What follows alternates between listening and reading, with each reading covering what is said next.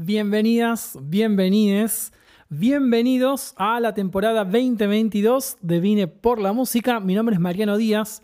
Estoy súper, súper, súper contento, muy feliz de lanzar eh, la nueva temporada de este podcast. Y además, iniciándolo con esta sección que se llama 50 por 50, 50 álbumes que cumplen 50 años, porque mm, la iniciativa para mí de esta sección es eh, tomar estos discos que a mí me conmueven y que me atraviesan, que me, dejan algo cuando los escucho y compartírselos, compartirles la propuesta a ustedes de regalarse la escucha de estos álbumes. Poniéndole quizá un poco de contexto, contando algo acerca de estos discos, eh, pero básicamente el, principio motor de esta sección es ese.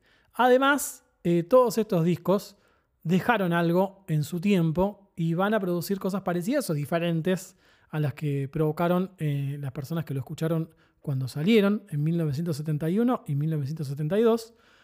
Y nos van a provocar cosas diferentes ahora, en este 2022. Y como la propuesta es esa, les tengo eh, que hacer una salvedad inmediata y que es urgente de atender, que es la siguiente. El parámetro de la industria musical cuando salieron estos discos era diferente del que es ahora. Y me refiero a que la industria musical impuso una compresión de, las, de la paleta sonora en pos de que las baterías suenen más fuertes y el bajo se perciba más y un par de cosas más. Y entonces eh, estos discos van a sonar necesariamente diferentes eh, a los que estos de fines del siglo XX, comienzo del siglo XXI, van a sonar diferentes. Como tienen todo un desarrollo musical, de timbres, detalles, sutilezas, eh, mi propuesta es que encuentren un momento y un lugar para apreciar estos discos. Si ya los conocen, si prestan atención por ahí descubren cosas que no conocían. Y si no los conocen, bueno, es un gran momento. Es algo anacrónico incluso escuchar un disco entero. Y les invito a retomar o a descubrir esa práctica que es escuchar un disco entero. Son 11 canciones, no es tanto tiempo, debieran poder ustedes regalarse esa cantidad de tiempo para disfrutar una obra artística. Creo, ustedes y yo, todos. Em, entonces eso, buscar por ahí un momento del día que estén tranquilos. Ustedes me dicen, negro, eh, si voy por la calle changueando, o estoy en el auto, o estoy en el Sarmiento, ¿no puedo escuchar el disco? Sí, obvio que puedes escuchar el disco y va a estar bien. Pero mi propuesta pasa por este otro lado, O sea, que es prestarle atención. Y para prestarle atención va a hacer falta ponerle, vas con tus auriculares comunes, una habitación silenciosa. Si tenés el CD, digo, pues antes poner con los auriculares lo vas a estar escuchando de Spotify o de YouTube. Y esas dos plataformas comprimen mucho, de por sí que encima, o sea, la comprimen mucho la música y por ahí la calidad eh, no es la, más deseable. Podés escucharlo de un CD, con auriculares incluso o poniendo un equipito. Genial, ahí por ahí vas a, empezar a, notar y a, a, escuchar otras cosas. Tenés la chance de escucharlo de vinilo con unos buenos parlantes o unos buenos auriculares. Y bueno, yo creo que la vas a flashear, la vas a flashear fuerte porque lo que va a suceder es que incluso si conoces el disco, vas a descubrir todo esto de lo que estoy hablando, que es esa paleta sonora, todo este desarrollo que le llevó tanto a, los músicos, a las músicas que tocaron, a quien grabó, a quien mezcló, masterizó, ese desarrollo de la obra, esas sutilezas, van a aparecer ahí. Si no, no estamos tan acostumbrados a escucharlas. Entonces, predisponerse a eso. Eh, en estas sutilezas, en esos detalles, bueno, Bowie para mí además es eh, uno de los artistas más relevantes del siglo XX.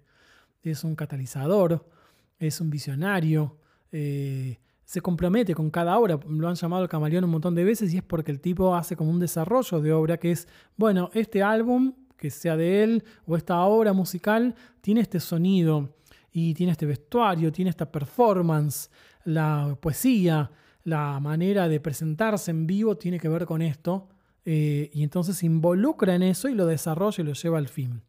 Y además, eso es era un catalizador y un canalizador de arte.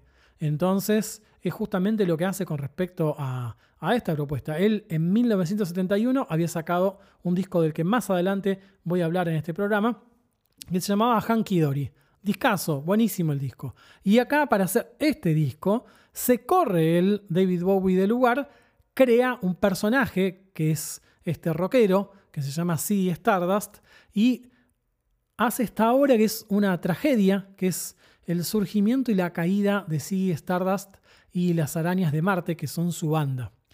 Y yo digo que es una tragedia porque la poesía de las canciones eh, habla de desolación, de amor, de deseo, de oscuridad.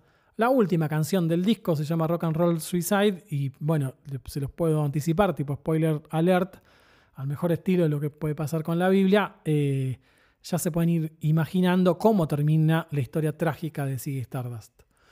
Pero entonces Bowie desarrolla todo esto. Eh, musicalmente le encuentra el sonido a la banda y es el glam rock. El glam rock, que tiene tres características principales, me parece, es para quien no sabe nada, por ejemplo, de música, ni de rock, ni de la historia del rock. El glam rock tiene como estas características que son unos riffs de guitarra súper distintivos.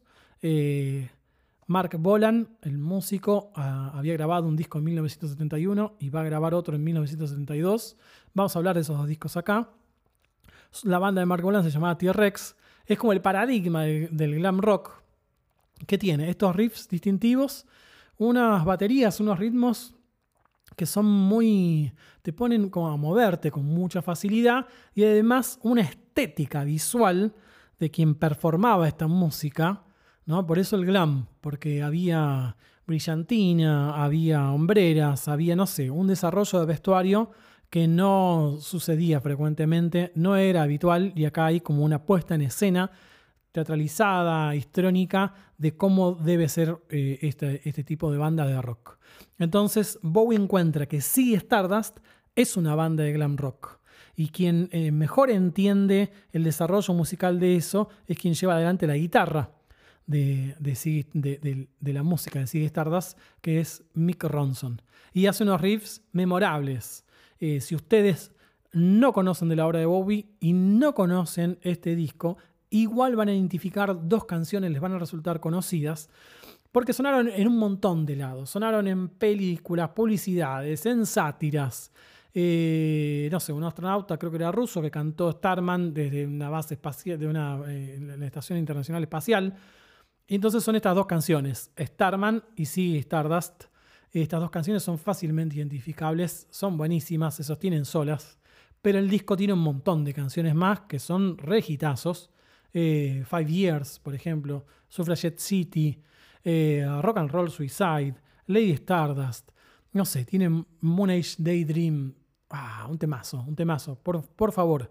Entonces la invitación es esa, a escuchar el disco.